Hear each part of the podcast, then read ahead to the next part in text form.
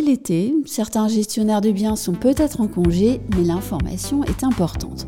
Avis donc aux gestionnaires de biens, mais aussi aux propriétaires et à leurs locataires. Un décret paru le 20 juillet 2022 pose la liste et les modalités de mise en œuvre de certains travaux de rénovation énergétique, travaux réalisés aux frais du locataire.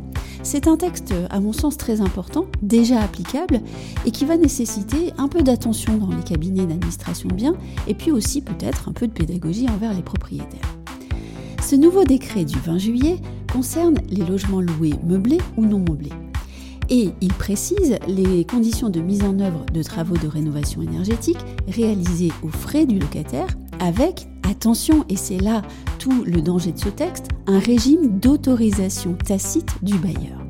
Je me permets ici de souligner les conséquences d'une lettre de demande d'autorisation de travaux posée sur une pile de courrier à traiter, oubliée pendant deux mois et un jour.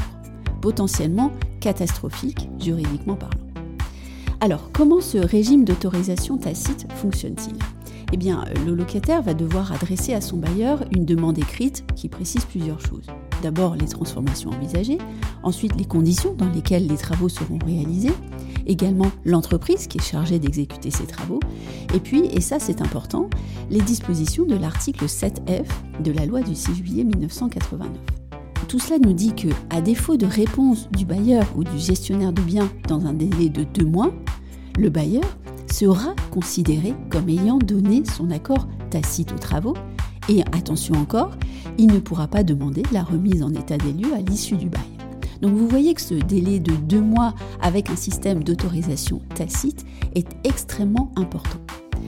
Que se passe-t-il à la fin des travaux? Eh bien, le locataire devra attester au bailleur que les travaux ont été réalisés par l'entreprise choisie et qu'ils correspondent de manière effective aux travaux notifiés et autorisés par le bailleur. Alors vous le voyez, ce texte est très précis. Le locataire est sujet à des obligations de forme très importantes. Mais ce qu'il faut souligner aussi, c'est que le bailleur et le gestionnaire de biens sont également soumis à une grande précision dans leurs actions, puisque s'ils ne répondent pas dans le délai de deux mois qui leur est imparti, ils auront donné leur autorisation tacite. Donc attention. Le décret précise aussi la liste des travaux concernés. Je mettrai bien sûr toutes les informations sur le site ondelimo.com.